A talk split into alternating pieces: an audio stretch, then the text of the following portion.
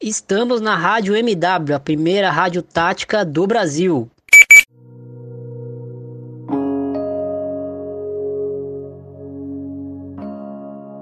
Nada para cobrança do pênalti. O árbitro autorizou, partiu Lilia, pé direito, bateu, é gol!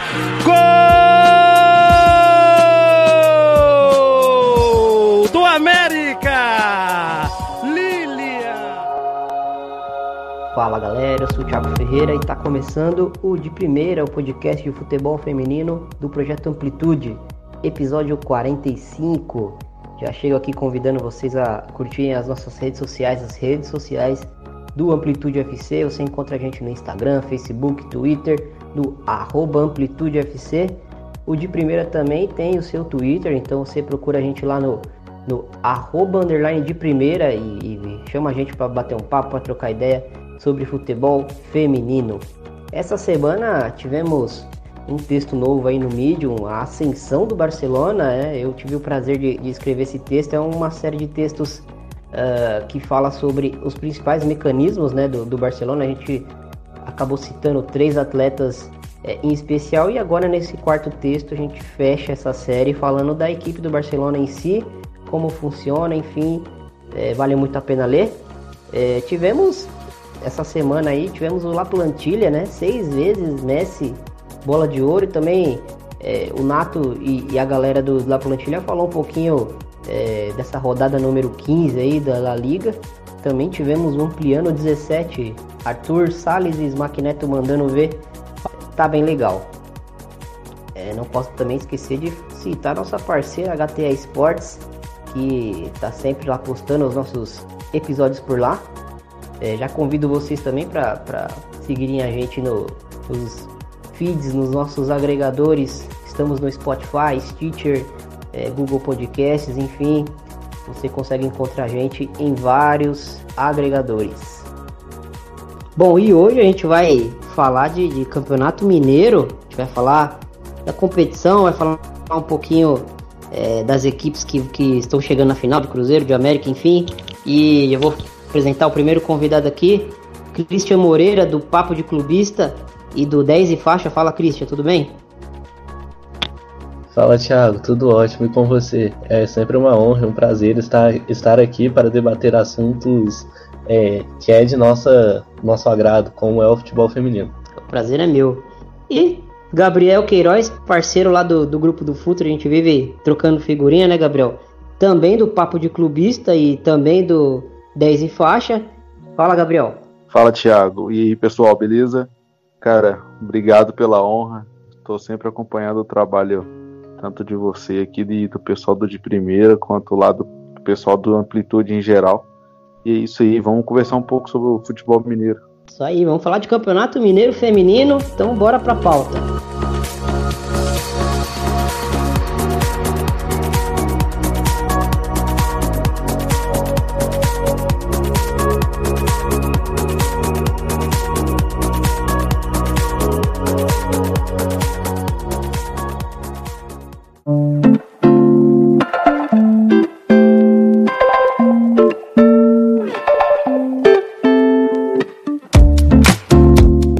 Estamos em, em, em, em, três homens aqui, né, mas é, o de primeira tem um, uma regra que a gente tenta seguir aqui sempre, de sempre ter uma participação feminina. Então, eu convidei a Isabela Almeida, do, do Preleção e do Sem Barreira, é, e de vez em quando eu vou soltar aqui umas participações dela falando um pouquinho.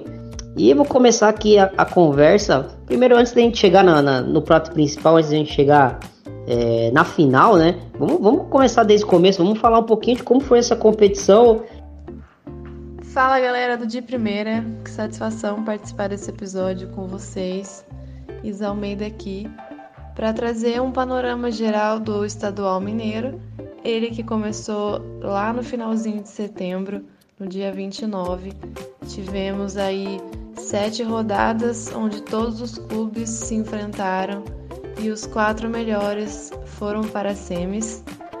E agora estamos aí na semana da grande final, que acontece sábado, dia 7 de dezembro, às 5 horas da tarde.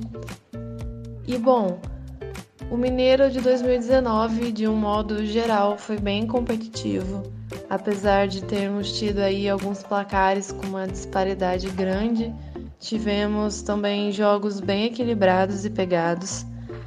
Na primeira rodada, os três jogos, nos três jogos tivemos goleada, mas com o andar da carruagem, com as adversárias se conhecendo, os jogos foram ganhando mais equilíbrio na medida do possível. Tivemos também momentos históricos nessa edição, além de ser o primeiro ano do Cruzeiro né, na competição, Cruzeiro que foi criado recentemente. Na quarta rodada aconteceu também o primeiro clássico entre Cruzeiro e Galo. As equipes se enfrentaram pela primeira vez na história como equipes profissionais, né, onde o Cruzeiro inclusive venceu por 2 a 0.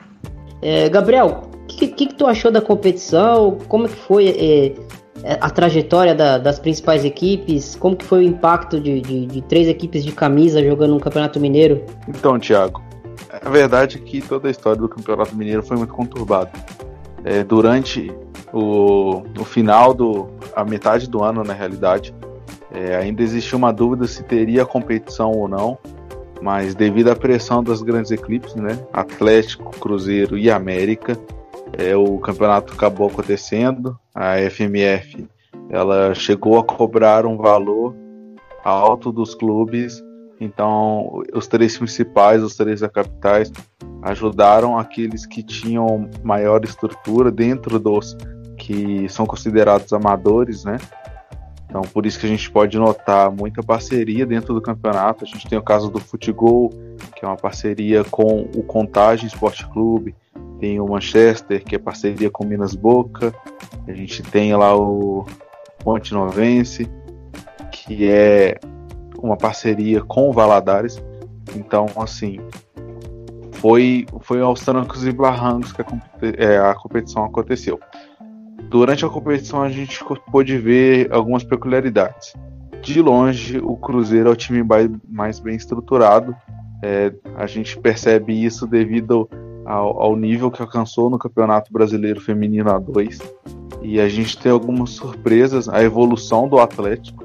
A gente fala evolução tanto em contratações pelo nível técnico que a equipe atingiu e pelo nível coletivo que a, equipe atingiu. A gente vê um padrão de jogo, a gente vê uma forma de jogar bem estruturado. A gente pega um América que a gente pode colocar que é uma equipe camaleão, é uma equipe que consegue se, do, é, se moldar em diferentes situações, consegue se moldar para jogar contra o Cruzeiro, para se moldar para jogar contra o Valadares. Então a gente conseguiu perceber essa evolução constante no campeonato. Eu acho que o mais importante desse campeonato mineiro foi dar espaço para que as equipes se preparassem, que elas tivessem mais datas. Claro que a gente não está nem perto do, do nível, por exemplo, do Corinthians, que dentro de, de um ano tem muitas datas ocupadas, mas eu acho que já é um começo. E eu falo isso até citando é um, um comentário do Hoffman lá no Brasileiro Feminino A2, que ele disse que o Cruzeiro ainda não consegue ocupar tantas datas como queria. Mas eu acho que foi interessante ter a competição. E para os times se montarem e se prepararem para o ano que vem para mostrar mais força no cenário mineiro dentro do cenário nacional. E trazendo números para essa discussão, o Cruzeiro vai chegar a apenas 21 jogos é, nesse ano, enquanto o Corinthians tem mais de 30 jogos no ano. Então a disparidade é muito grande. Então, só trazendo um pouquinho de números para embasar o que o Gabriel disse. É, e Christian, aproveitando é, fala um pouquinho aí do, do, das atletas que você gostou na competição e depois o Gabriel pode até complementar também. Fala um pouquinho dos, dos destaques do, do, do, Campeonato Mineiro. Claro, vamos começar. É, Velho, eu acho como destaque do time do Cruzeiro, eu destaco a Miriam, que é uma atleta muito importante taticamente para o funcionamento da equipe celeste. Já para a equipe atleticana, vale ficar de olho na meio-campista Duda, que é muito boa atleta. Você vê, a gente percebe que ela é uma atleta. Christian, só uma correção. Atacante. Isso. A Duda atacante. é atacante. Você confundiu com a do Cruzeiro. Perdão. É, o que acontece, né? Nós tivemos três Dudas nesse campeonato. É, a atacante Duda, a gente percebe que ela é uma atacante diferenciada, uma atleta diferenciada e a gente viu que o, a equipe do Atlético soube reagir muito bem à má campanha que veio que fez no Campeonato Brasileiro.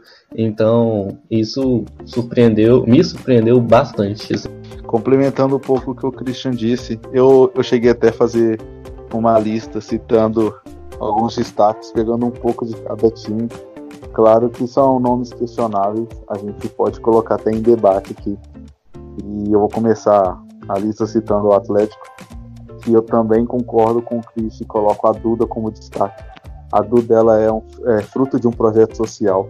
O Atlético todo é fruto de um projeto social. E a Duda é uma das três jogadoras que mantiveram, se mantiveram no time e se destacou. Tanto que a Duda já alcançou a seleção. É, ela vai atuar pela seleção sub-18. Então, assim, é um grande feito para uma, uma menina que algum tempo atrás estava jogando num campo de terra dentro de uma comunidade carente aqui de Belo Horizonte. Então, é um grande avanço. Eu acho que um destaque interessante também que a gente pode fazer do Atlético é a Vitória Calhau, que chegou e auxiliou muito ali o crescimento da Gisele na defesa.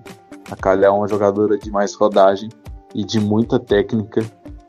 É, ela, ela tá acostumada a titular como uma primeira volante, mas pelo Atlético está jogando como zagueiro. Agora, partindo para o América, eu vejo os destaques como a Deck e a Lorena. A Lorena nem sempre, Lorena é centroavante, ela nem sempre foi titular, mas os momentos que o América precisou dela, ela esteve ali e conseguiu fazer seus gols. A gente pode ver isso na semifinal. A Deca incomodando, ah, perdão, a Lorena incomodando a todo momento a equipe atleticana foi o grande destaque. Conseguiu um pênalti, conseguiu fazer gols.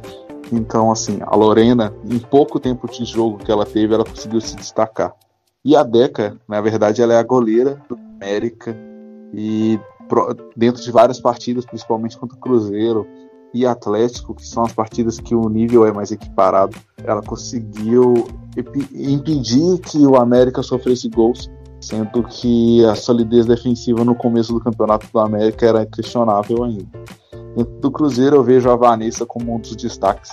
Eu concordo totalmente quando o Christian fala que a Miriam é o destaque. A Miriam ela faz o, o trabalho sujo desse ataque. Ela é realmente o personagem invisível. Você, você não percebe ela em algumas fases do, do jogo, mas ela tá ali, ela vem recompondo, ela vem fazendo a criação, ela se sacrifica a todo momento pela equipe, tanto que o normal dela é ela sair extremamente exausta das partidas. Mas a Vanessa, durante o, o momento que não houve Duda ou não houve Micaele, ela conseguiu chamar responsabilidade, ela conseguiu atuar por dentro muito bem. E eu acho que a, a gente conseguiu enxergar um crescimento da Vanessa até um pouco mais de protagonismo, coisa que a gente não tinha visto tanto no Campeonato Brasileiro. A cada rodada, as atletas foram mostrando suas qualidades, seu potencial e, claro, algumas se destacaram mais. Alguns nomes chegaram à seleção brasileira também. Então, pelos jogos que assisti, vos trago alguns destaques. A meia do Cruzeiro, Micaele Brasil, a Mica jogou demais. Entre gols e belas jogadas, ela se manteve na artilharia por muitas rodadas e é artilheira até agora com nove gols. É, quem sabe aí na final ela aumenta né, esse número. É, ela foi convocada esse ano também pelo técnico Jonas Ures para a seleção sub-20. Brilhou por lá também, disputou a Liga Sul-Americana e deixou três gols e três assistências em quatro jogos, se não me engano. No Atlético Mineiro, a Duda foi o destaque seu desempenho foi excelente ali entre o meio e o ataque. Também foi chamada pelo Jonas, né, para a seleção. Ainda no Galo, a Raíssa, lateral esquerda, foi muito bem também. É artilheira do Galo nesse Mineiro, com cinco gols. No América, destaque aí para Lorena, artilheira do Coelho nessa edição. São sete gols. ela que é atacante.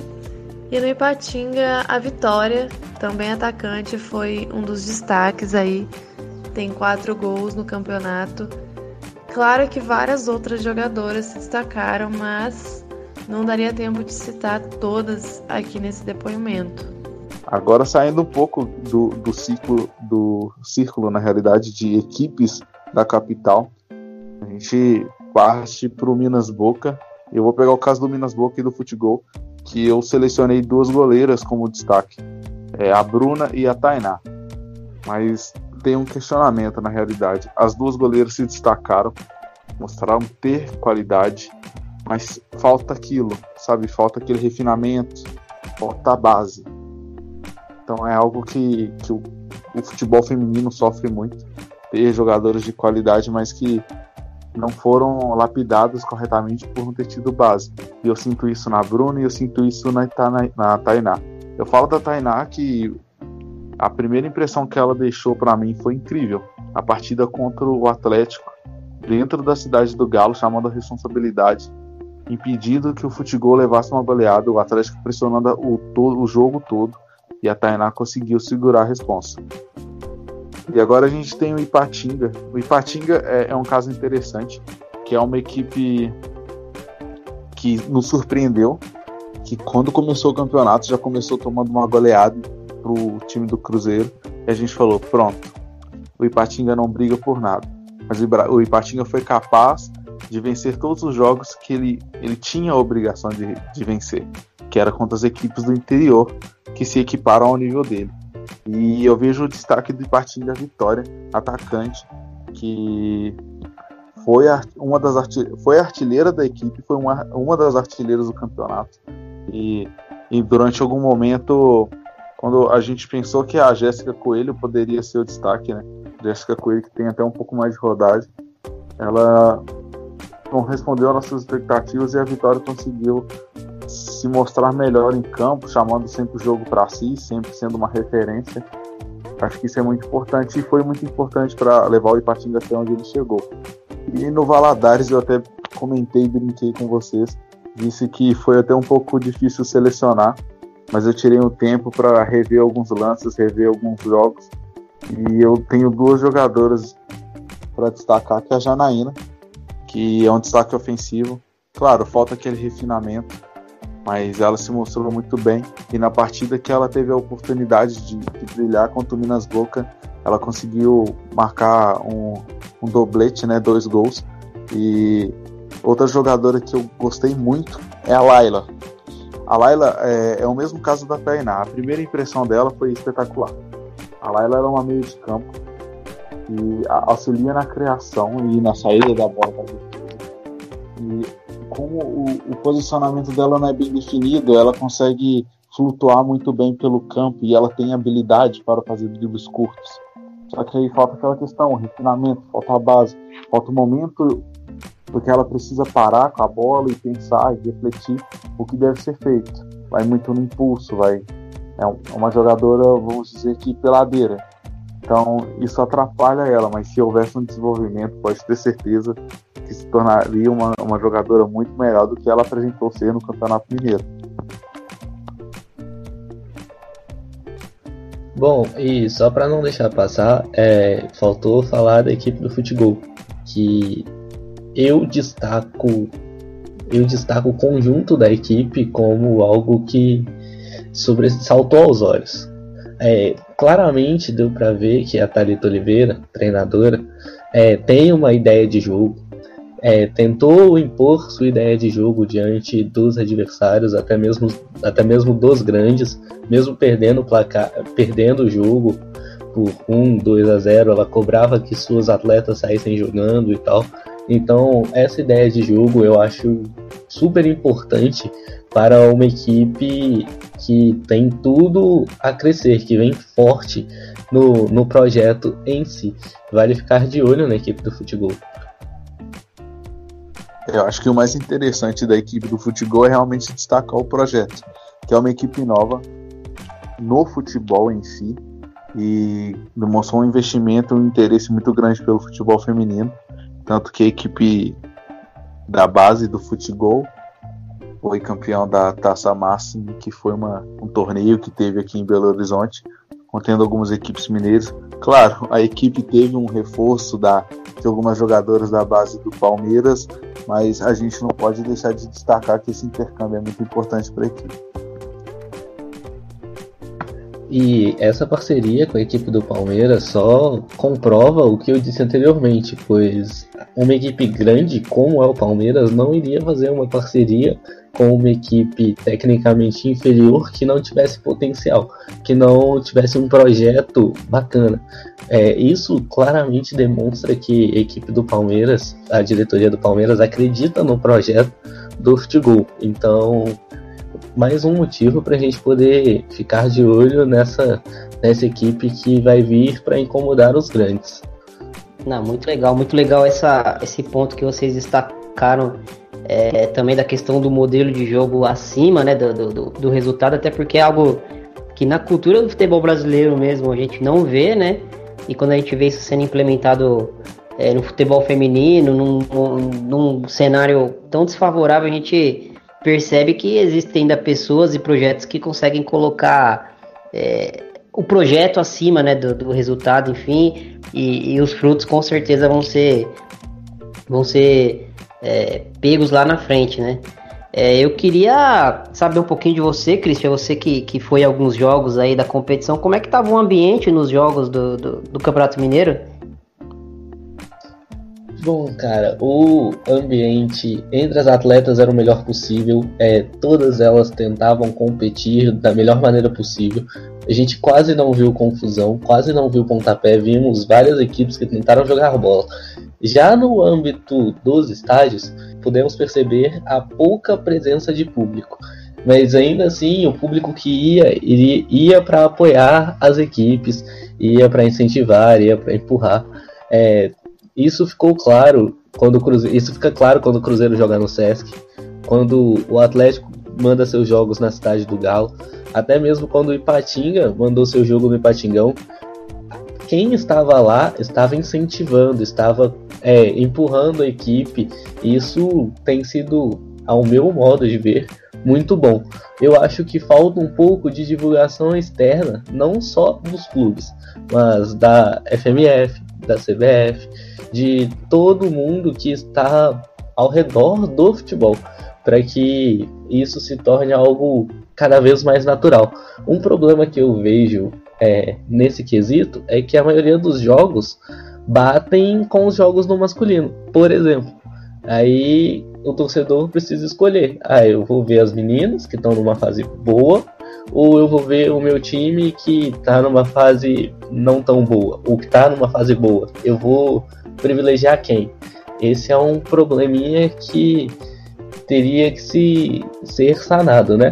Mas vamos com um passo de cada vez e tal. Eu acho que aumentando essa divulgação, aumentaríamos o interesse do público, que já vimos que é altíssimo, e atrairíamos mais pessoas, mais famílias para os estágios. Tiago, até pegando um gancho do que o Christian falou, é, vou dar um exemplo, alguns casos que a gente teve. A gente ia fazer a cobertura do jogo do Cruzeiro contra alguém no Sesc.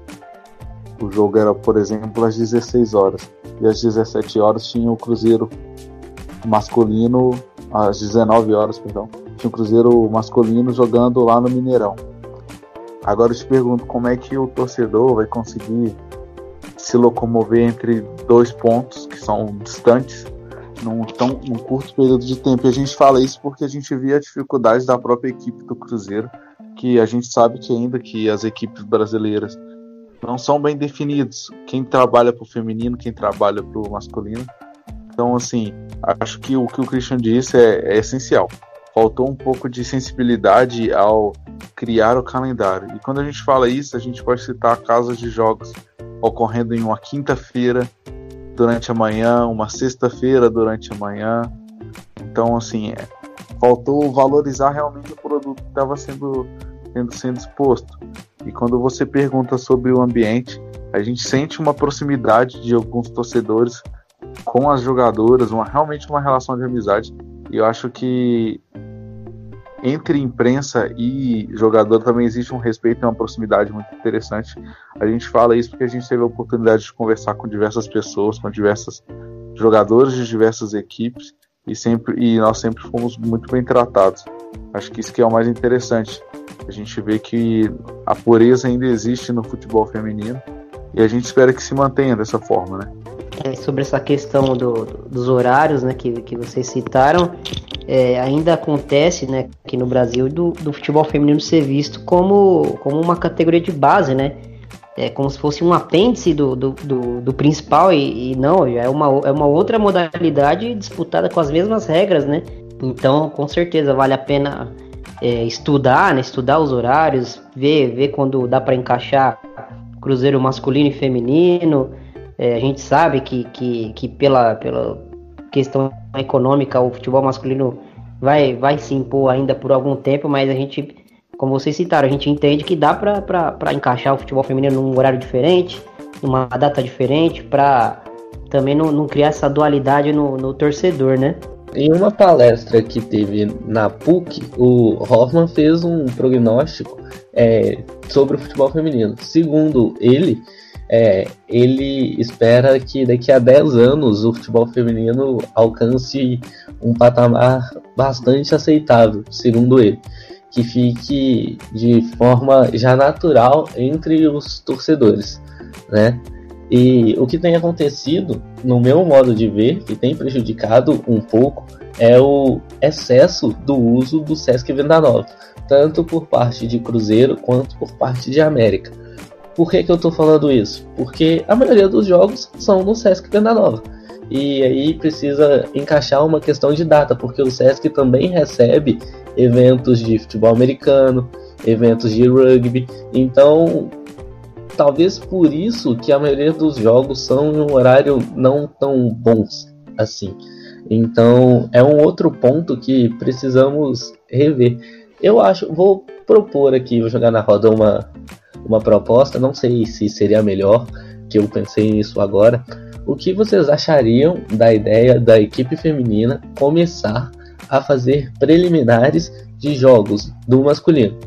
Por que, que eu tô falando isso? Porque aí os torcedores que iriam veriam o futebol das meninas como aquecimento para o futebol masculino e aí vendo o produto eles passariam a consumir mais. Por exemplo, nossa, o time do Cruzeiro tem uma ideia bacana de jogo. Nossa, tal atleta do Cruzeiro é muito boa. Nossa, o time do Atlético é muito bom. O time do América tem uma ideia de jogo muito clara. Então, eu acho que isso é uma maneira de se cativar aos poucos os torcedores, aquele é, torcedor um pouco mais desinformado, aquele torcedor que não busca com tanto afinco ver o futebol feminino. Então, o, o que, que vocês acham a respeito disso? Christian, eu particularmente acho isso desvalorizar a modalidade, cara. É do mesmo jeito que a gente vê um, um campeonato de base sendo disputado em horários à parte. Por exemplo, a gente está tendo aí a Copa RS nesse momento, em ótimos horários, as partidas vêm acontecendo, sabe? Então, assim, você colocar o futebol feminino é, como preliminar, cara, é, é desvalorizar o, o, produto, é desvalorizar o trabalho das, das jogadoras ali, cara, porque são mundos diferentes, é, são modalidades diferentes, é o mesmo esporte, mas assim, cada um tem sua peculiaridade. Eu acho que o que faltou da FMF foi estudar realmente saídas. Quando eu falo você cita aí o, o excesso do, do Venda Nova, poxa, na região metropolitana de Belo Horizonte tem tantos estádios que poderiam ser usados, poderia ter sido usado a Arena do Chacaré, o Castor Cifuentes, ou até estádios menores como o estádio Frimisa em Santa Luzia, como tem estádio em Contagem, que no caso o Futebol utilizou. Então, assim, é realmente um estudo. Eu acho mais viável e mais interessante levar um jogo do futebol feminino para um estádio que comporta um público bacana em uma cidade metropolitana do que deixar o, o, o, a partida do futebol feminino como preliminar. Porque se levando para um próximo de um grande centro, você não vai estar distanciando quem mora na capital e vai estar trazendo um público carente desse tipo de esse tipo de evento que não recebe isso com tanta frequência. É, eu, eu mais ou menos com, com o Gabriel também. É, até porque eu entendo que, que a visibilidade é, pro futebol feminino, ela pode ser feita de várias maneiras diferentes também, né? Eu entendi a ideia do Christian de, de assim, vamos expor né, o time feminino pro, pro, pro torcedor do, da equipe masculina para ele descobrir que ela existe, né? Mas eu acho que a questão também é muito do, do torcedor é, que vai no estádio para ver a equipe masculina, ele tem outro, outra ideia de, de, de enfim, de, de ver futebol, né? É um nível de cobrança diferente. Uh, não que a gente não deva cobrar o futebol feminino é diferente, né? A, o nível de cobrança é diferente. A gente não pode cobrar uh, o desempenho, uh, as conquistas, né? Que, que um cruzeiro masculino pode vir a ter com o tamanho do elenco, com o gasto que ele tem no elenco do masculino, com relação ao feminino, que é um projeto que ainda está começando, que está andando e talvez nem todo tipo de torcedor entenda isso, né? Vê lá a camisa do Cruzeiro e acha que pode xingar, é, enfim.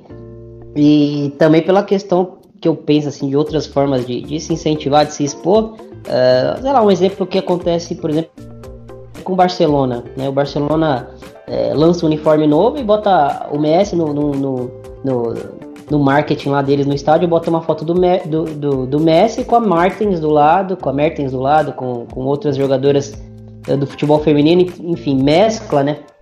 Tira foto é, do, do, da temporada com todas as atletas de comissão e, e, masculino e feminino juntos.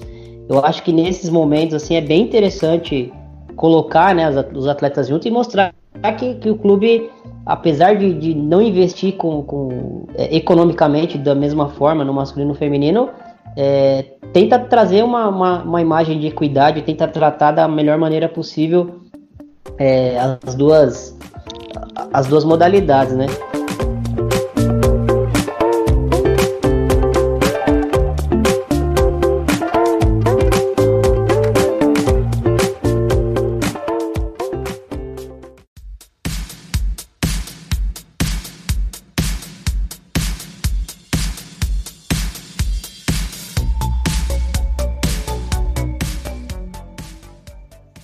A sétima rodada concluída, se classificaram para as semifinais Cruzeiro, América, Atlético Mineiro e Ipatinga e foram eliminados o Futebol, o Valadares e o Minas Boca, respectivamente.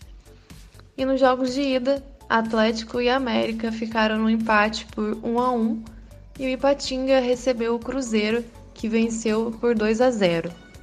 Na volta, o América eliminou o Galo, vencendo aí por 2 a 0. Esse jogo, inclusive, aconteceu no Independência. E o Cruzeiro goleou o Ipatinga por 8 a 0. Então, no agregado, América 3, Galo 1 e Cruzeiro 10, Ipatinga 0. Portanto, América e Cruzeiro finalistas. Essa final é inédita já que é o primeiro mineiro da história do Cruzeiro, né? Como eu disse anteriormente. De um lado, o América, que investe na modalidade bem antes da obrigatoriedade, tricampeão mineiro, que vai buscar o Tetra. Isso mesmo, as americanas mantêm essa hegemonia em Minas, conquistaram os estaduais de 2016, 2017 e 2018 na edição desse ano, fizeram a segunda melhor campanha, foram cinco vitórias, dois empates e uma derrota, com 30 gols feitos e apenas três sofridos. E do outro lado, o Cruzeiro, criado em fevereiro desse ano, vice-campeão do Brasileiro A2, busca esse título inédito. É a sua segunda final do ano em nove meses de trabalho teve a melhor campanha nessa edição, com 100% de aproveitamento, invicto com o melhor ataque e a melhor defesa, foram 44 gols feitos e um total de zero gols sofridos. As finalistas se enfrentaram na primeira fase em um jogo bem equilibrado, onde o Cruzeiro levou a melhor, vencendo por 1 a 0 Porém, final é final, será em jogo único e podemos esperar aí um baita duelo, bem mais difícil do que na primeira fase. Acredito que vai exigir das equipes muita concentração, leitura de jogo, né, qualidade, as duas equipes têm sobra.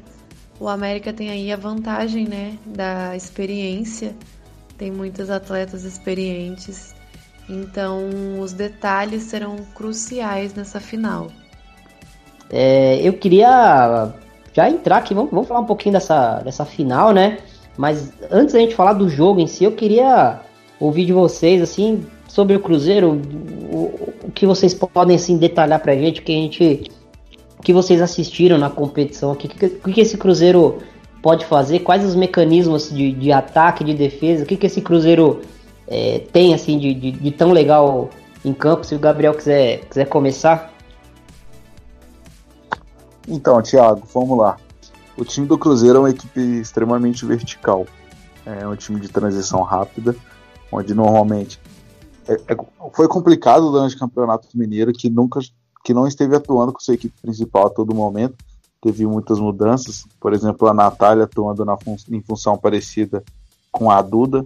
Natália, que em muitos momentos foi vista como apenas uma volante defensiva, mas a gente conseguiu ver ela sendo capaz de, de criar, né, de chegar com, com mais ofensividade. A gente conseguiu ver um revezamento em vários momentos de Micaele ou Vanessa atuando por dentro, sendo que é algo que me incomoda, mas eu entendo que é uma limitação do elenco, porque elas tendem a procurar sempre as alas. O, o Cruzeiro ele se dispõe de quatro laterais extremamente ofensivas. Que a gente tem de um lado é, a gente tem é, a Dantas, tem Isa Leone, tem Janaína, tem a Esquerdinha, que são jogadores extremamente ofensivos e houve esse, esse rodízio que o Hoffman propôs esse rodízio. O que mais me incomoda no Cruzeiro é realmente não saber trabalhar a bola. O Cruzeiro normalmente ele atua com 4-3-3.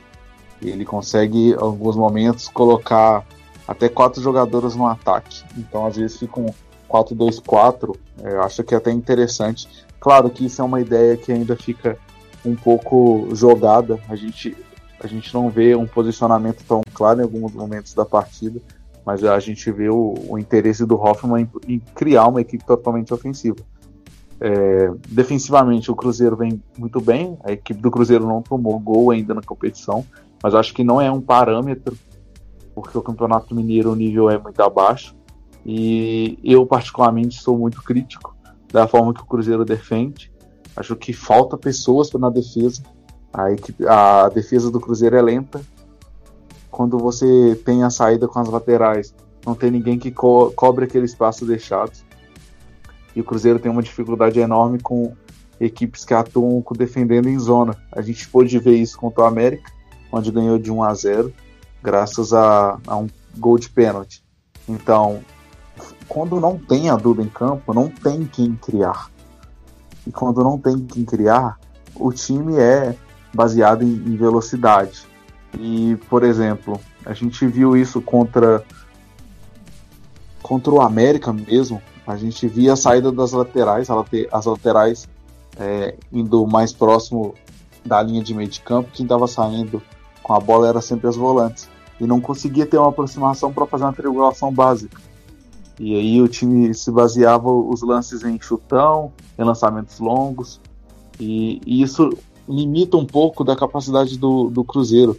E algo que me incomoda é que a gente não teve uma evolução do Cruzeiro que perdeu de 4 a 0 para o São Paulo para o Cruzeiro que chegou no Campeonato Mineiro. O time está estagnado. Acho que falta ideias, falta mudar alguma coisa.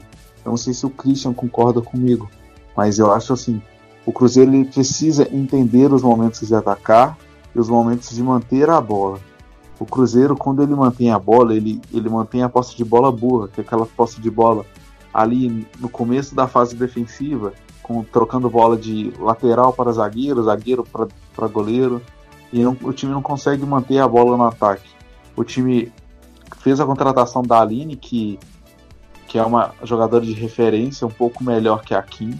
A Kim ela não sabe fazer esse trabalho de manter a bola nos pés, ela tem dificuldade em fazer o pivô. Então isso atrapalha um pouco em tentar armar para quem está vindo de trás. Apesar dela conseguir fazer isso em alguns momentos, ela não faz com tanta qualidade. E eu acho que ano que vem a gente consegue ver a Aline atuando melhor nessa posição. Mas eu acho que o que me incomoda realmente no Cruzeiro é essa falta de criatividade. É sempre o, é sempre o jogo, é o mesmo jogo, é um jogo direto, mas um jogo muito baseado em sorte, vamos dizer dessa forma. Porque não tem uma jogada ensaiada, não tem uma aproximação, não tem uma triangulação, não tem nenhum dos conceitos básicos. Acho que é algo que precisa evoluir urgente. E aí, quando a gente fala isso, fica a dúvida: será que é devido à limitação? É devido à limitação do, do elenco? Ou é realmente devido à limitação do próprio Hoffman? É, e é, o que é baseado é simplesmente na individualidade. O time baseia na qualidade individual da Micaele, que é uma jogadora espetacular, no drible curto da Vanessa, no chute de fora da área da Duda e em alguns momentos no bom posicionamento da Kim, que é algo raro de se acontecer, que ela está aquém de ser uma atacante de qualidade.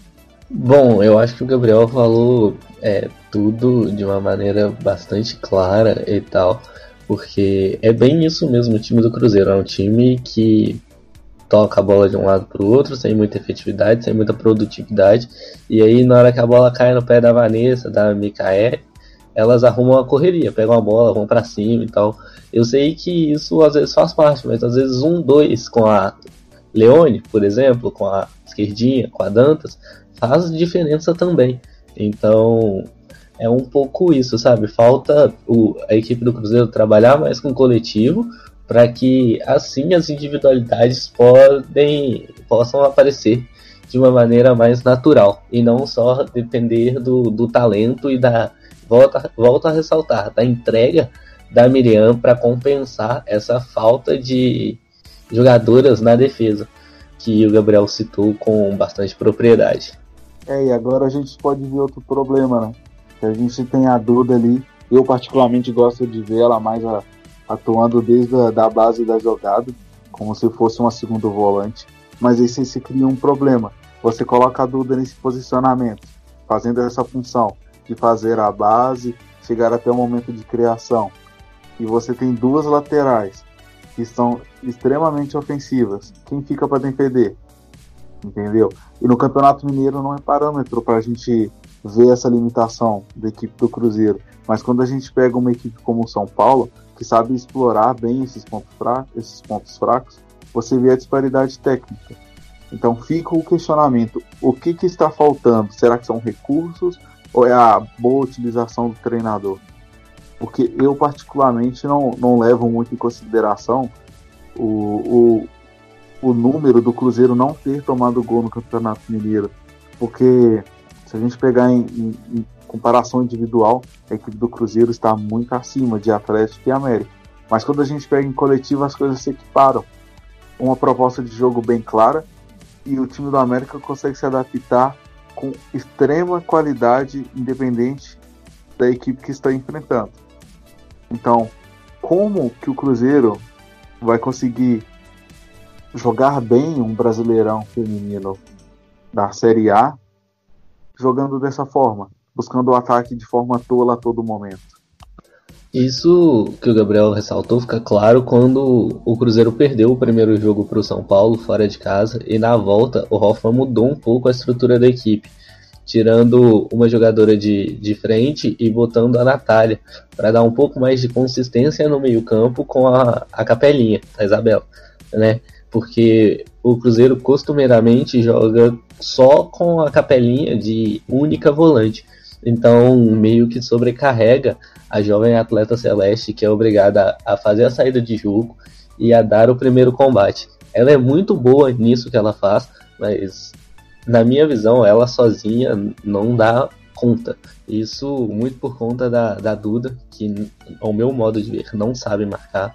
A Micaele, que só cerca, e isso dificulta um pouco que o Cruzeiro pressione e retome a bola para assim poder continuar com seu ritmo de jogo. Então, quando o Cruzeiro pega uma equipe um pouco mais técnica, o Cruzeiro sofre para reter a bola, para ficar, para recuperar a bola, para assim continuar a criação de jogo. Bom, vocês já destrincharam aí o, o, Cruzeiro. Vamos falar um pouco desse América, dessa equipe é, que se adapta, dessa equipe que, que, que, que consegue jogar de várias maneiras. É, Gabriel, como é que, que essa equipe vem para a final? Será que a gente consegue prever o América que vai vir para a final? É complicado, que a gente tem sempre é variação ali do ataque, da Gilene ou da Lorena. Eu particularmente prefiro a Lorena.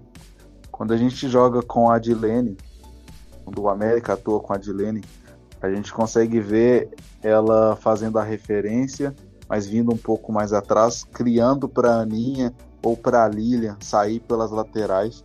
Vamos colocar longe de comparar masculino com feminino, mas ela faz uma função a lá Firmino.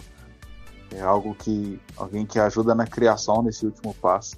E quando a gente tem a Lorena no comando do ataque, ela é responsável por fazer o pivô e por ser estar ali no final da jogada para ser a atacante. Quando a gente coloca que a equipe da América é moldável, a gente não teve uma sequência de, de equipe, a gente não teve a repetição da, das 11 titulares. A Kathleen Azevedo ela sabe utilizar muito bem o elenco dela. E eu, particularmente, acho que o América é o melhor time coletivamente nesse Campeonato Mineiro, porque tem um padrão de jogo. Vamos lá. O, o América contra o Atlético e contra o Cruzeiro ele marcou, marcou em zona, mas sempre deixando as individualidades das duas equipes sendo anuladas por uma jogadora específica como o Cruzeiro atua muito bem na velocidade, o, o América ele ocupou os espaços defensivos, ele sobrecarregou o meio de campo e não deu espaço para que Micaele, Vanessa aparecessem no jogo, Miriam. Então, assim, o time do América ele, ele joga.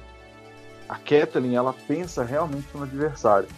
Mas quando a gente vê a base do time do América, a formação 4-3-3, o time do América ele, ele varia um pouco essa criação. Como eu disse, tem a Dilene, mas a Aninha, ela, ela puxa muito bem ali a base da jogada para vir a, a, ajudar a Flavi ou qualquer outra meia de campo que tenha atuado. Porque existe uma variação também. Algum jogo tem a Jo, algum jogo tem a, a Flavi, como eu disse, tem a Rafa. Então fica complicado a gente definir quem está fazendo determinada função.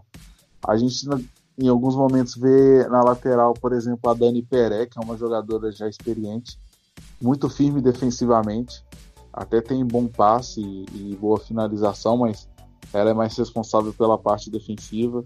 A gente tem a, a dupla ali, a Nandão, ou a tia, a tia atuando pela lateral também, né?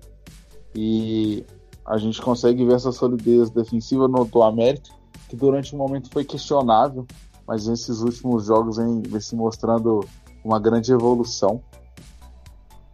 O que me incomoda é que existe uma, vamos lá, uma certa covardia da equipe do América em alguns momentos da partida, que a gente entende que é uma estratégia de jogo, mas a gente fica esperando sempre mais da equipe do América. O time do América abdica muito do jogo, abdica muito de criar, para ficar dando a bola para o adversário ou para ficar pedindo falta e parando realmente o jogo. A gente viu isso na semifinal contra o Atlético nas duas partidas, apesar de ter classificado e ganhado bem. O time do América ele, ele é um time, vamos dizer, reativo. A Ketlin busca sempre ser um, trazer um time muito reativo e eu acho que o time do América poderia fazer mais, poderia propor mais. Eu acho que realmente nesse, nessa final a gente vai conseguir ver isso com maior clareza. A, a Kathleen se fechando, buscando talvez a marcação em zona de novo. A gente tem que pensar se o Hoffman tem algumas soluções para tentar corrigir as equipe, a equipe dele que foi anulada. Eu acho que o Christian vai até conseguir analisar melhor essa parte do, do América do que eu. Eu não gosto do estilo que a Kathleen escolhe para a equipe americana jogar porque a equipe americana tem atletas muito bons. Eu sei e entendo que a ausência da Brenda, volante, machucada, ela tá machucada desde o Brasileirão, faz muita falta e faz muita diferença no meio-campo da, da equipe, porque é ela que ditava o ritmo de jogo, era ela que controlava o ritmo de jogo. Pegava a bola, a saída era sempre no pé dela, estava apertado, dava no pé dela, ela virava o jogo com muita qualidade. Então, é, é isso, velho. A, falta uma outra Brenda nesse time. É, eu gosto muito de uma atleta que chama Agatha. Tá? Ela quase nunca joga do lado da Aninha. Geralmente é uma ou outra, porque elas têm características muito parecidas. São duas, duas meio-campistas ali que gostam de jogar na, na região onde o 10 atua e, e as duas gostam de controlar o ritmo de jogo. Então eu queria ver o América com as duas em campo, é, propondo o jogo, trabalhando a posse de bola, utilizando da, da Dilene, da Jó, da Lilia, é, para poder propor o jogo, que eu quero ver como é que essa equipe vai reagir jogando dessa forma. Porque por mais que a Deca venha fazendo um campeonato mineiro excelente, vai, vão ter lances que ela não vai conseguir é, salvar a equipe do América, não vai conseguir garantir o zero para a equipe do América. E aí a Kathleen vai precisar pensar em alternativas para isso. Então é, é um pouco isso, sabe, que eu vejo é, que o time do América pode melhorar. Porque é uma equipe, eu volto a dizer, é uma equipe com muita qualidade. E eu entendo quando, conversando com a Kathleen Off, ela me diz que quem tem que propor o jogo é a equipe melhor qualificada. Nesse caso, ela estava se referindo à equipe do Cruzeiro. E que ela não é doida de ir para cima do, da equipe celeste, porque seria uma espécie de suicídio. Mas, ao meu modo de ver, seria uma maneira de surpreender até a equipe do Cruzeiro. É, com um time que trabalha bem a posse de bola, não um time que ataca o Cruzeiro igual doido, dando espaço nas costas das laterais. Um time que trabalha a posse de bola, deixa o Cruzeiro incomodado, correndo, deixa as atletas do Cruzeiro correndo atrás da bola, sabe? É um pouco isso que eu quero ver, que eu sinto falta e que eu cobro para que a equipe do América exerça durante as competições, porque qualidade esse time do América tem e muita. Eu acho que você disse a frase perfeita aí, Christian, você fez a citação perfeita. Só para clarear, a gente não quer que a equipe do América ela seja extremamente ofensiva, que ela seja kamikaze. A gente quer apenas que o América trabalhe a bola, que é algo que a gente não consegue enxergar porque o time se mantém na zona defensiva, congestiona o meio de campo, mas na hora de fazer um contra-ataque depende muito da Lilian, depende da Jo, que é uma, é uma meia central, que normalmente tem que fazer a jogada de velocidade, porque quando se tem Dilene ou se tem Aninha, elas são jogadoras mais lentas devido ao porte físico. A Aninha, ela poderia ser potencializada se possuísse mais as bolas nos, a bola nos pés, porque ela sabe cadenciar o jogo, ela sabe dar o passe longo, ela sabe dar o último passe. Então, assim, tem dois posicionamentos que eu vejo como mais interessantes da Aninha. Ela ali na base da jogada, ou ela mais próxima do gol, junto com a Dilene, ou junto com a Lorena. Eu acho que até ficaria melhor, porque a Lorena tem mobilidade e tem uma finalização muito melhor do que a Dilene. Mas assim, a gente entende as palavras da Kathleen, a gente só quer ver mais. É simplesmente isso. É isso aí. Queria saber se, se vocês, para fechar esse assunto, se vocês têm é, um palpite aí para final. O Christian pode, pode falar primeiro. Bom, é, eu acredito que para esse jogo, se a estratégia da Kathleen, que eu imagino que, que vai ser uma forma reativa de jogar, se ela der certo e a bola longa conseguir atingir o costado da, da Dantas pelo lado esquerdo e da Leone pelo lado direito, eu vejo que a equipe americana trará, trará grandes problemas para a equipe celeste. E pensando nisso, Hoffman vai ter que pensar numa alternativa para anular essa bola longa. Então, partindo desse princípio da bola longa e da boa atuação defensiva da Deca, eu acredito em uma zebra, se eu posso dizer assim. Eu acho que a equipe americana ganha por, pelo placar mínimo, 1 a 0 ou ganha nos pênaltis. Eu já sou um pouco do contra. Eu acho que essa fórmula deu muito certo contra o Atlético, porque em nível de qualidade e preparação ainda, a equipe não está no mesmo nível do Cruzeiro, mas a gente vê ali. A gente não sabe quem vai jogar né, nas laterais. Tem sempre essa questão do Cruzeiro, a gente nunca sabe quem vai jogar. Mas as jogadoras têm uma reposição rápida e essa bola longa se ela não chegar na Jo ou se ela não chegar na Lilian, ela acaba se perdendo. Então, eu acho que em algum momento a individualidade do Cruzeiro que vai ir completo. Eu acho que essa individualidade, esse brilhantismo de algumas jogadoras vai fazer a diferença. Não vejo, não vejo um jogo muito aberto. Acho que vai ser muito parecido com o jogo que a gente viu na primeira fase, que eu acho que foi o melhor jogo do campeonato. Um jogo muito disputado, muito estudado. Eu acho que vai ser um placar ali de 2 a 1 1 a 0 algo do tipo, mas eu acho que a individualidade do Cruzeiro vai se sobressair. Bom, eu acho palpite, tá? Isso não é informação, é palpite. O Cruzeiro acho que vai a campo com Dantas na esquerda e Leone na direita. Por que isso? Porque são as duas laterais mais experientes da equipe. A Dantas dá uma segurança defensiva maior do que a esquerdinha, que é muito boa no meio para frente. Eu particularmente prefiro a esquerdinha para agredir, mas defendendo incontestavelmente a Dantas é melhor. Já na lateral direita, entre Janaína e Isa Leone, eu não vejo tanta diferença assim. É, vejo uma ligeira vantagem para Janaína, é, ofensivamente falando, e defensivamente ela não compromete. Mas a Isa Leone cumpre um papel tático bastante interessante na equipe, que às vezes ela alterna jogando por dentro, às vezes ela alterna por fora, e a, já a Janaína ela só joga por fora, ela não dá essa alternativa muito por dentro. Então, vendo o jogo dessa maneira que a gente está projetando aqui, eu acredito que o Cruzeiro jogue com Dantas e Isa Leone.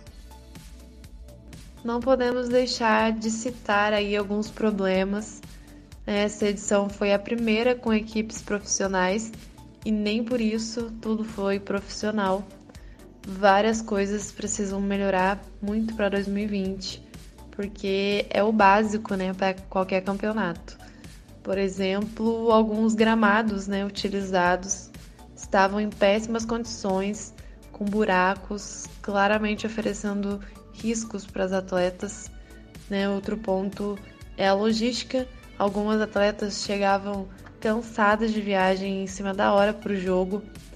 Os horários dos jogos também foram bem complicados, tanto para as atletas quanto para quem assiste, né?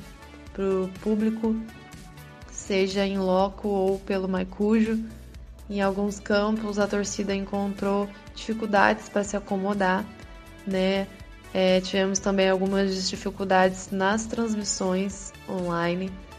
É, e nessa reta final, o que causou bastante incômodo aí foi a questão do local, né, da final. É, não teremos um grande palco do futebol mineiro hum, para essa decisão, como havia prometido a Federação Mineira, né, a FMF.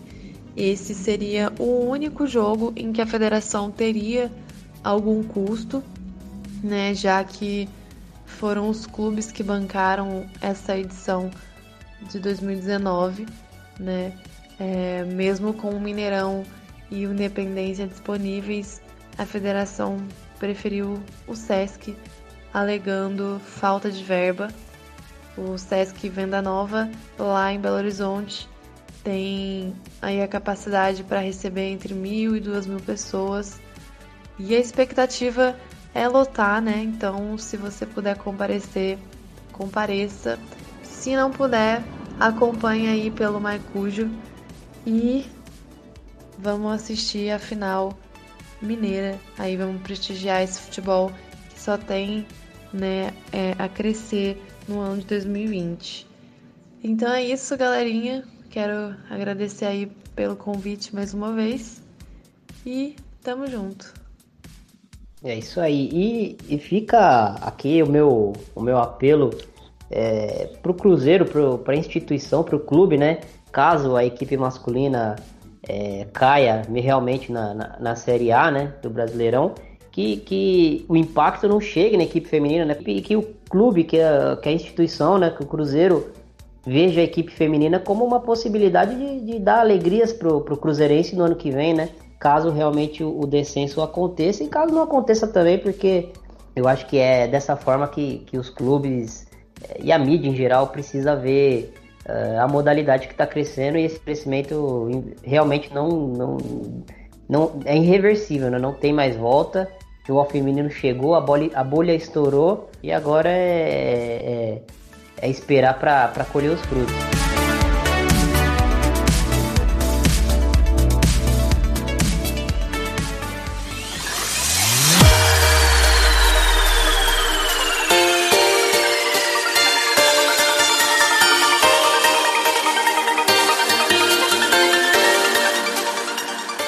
Bom, agradecer aqui ao Gabriel Queiroz. Gabriel, muito obrigado, uma baita aula aí de você, do Christian. É, deixa seus contatos aí pra gente, onde, onde é que a gente consegue ver o trabalho de você. Tiago, eu agradeço a oportunidade de estar aqui com você, cara. É uma referência para nós aí no, no futebol feminino. Vocês podem estar me encontrando ou encontrando até o próprio Christian. Lá no Papo de Clubista, a gente tem nosso Instagram e nosso Twitter arroba Papo de Clubista. A gente tem o nosso site, que é o www.papodeclubista.com.br. A gente posta alguns artigos, algumas crônicas. Tem um os meus xodós lá, né? Meu, meus textos iniciando agora uma análise individual de alguns jogadores e um texto, uns textos comentando sobre diversidade e os textos de futebol feminino do Christian e mais muitos textos históricos. Agradeço mais uma vez a oportunidade, Thiago. Precisar, estamos aí. Valeu. Valeu, Gabriel. Christian, é, deixa aí seu, seu recado final pra gente e um grande abraço. Muito obrigado por, por participar e, e, e abrilhantar aí a nossa conversa sobre futebol feminino. É sempre uma honra participar desse tipo de debate com pessoas que sabem muito sobre o esporte, sobre o assunto. E é isso que a gente tem a passar, sabe? Queremos dar visibilidade ao esporte é, de uma maneira legal e é isso que a gente, pelo menos eu, quero conseguir. Como o Gabriel disse, vocês podem encontrar eu, ele e demais escritores no Papo de Clubista e eu agradeço novamente o convite, Thiago. E só sucesso. É isso aí, muito obrigado. É, se você quer seguir a gente nas redes sociais, você vai encontrar a gente no Amplitude FC, é, no Twitter, Instagram, Facebook, enfim, a gente está em várias redes sociais. O de primeira também tem um Twitter exclusivo, o arroba underline de primeira. Estamos no Spotify, Stitcher, Castbox, Google Podcasts. Vocês encontram a gente por lá. E não esqueçam também de, de, de, visitar o Medium do Amplitude FC. Tem sempre algum texto novo saindo por lá toda semana. Fica aí o convite. Um grande abraço para você é, que ouviu mais esse episódio do De Primeira. Valeu e até a próxima.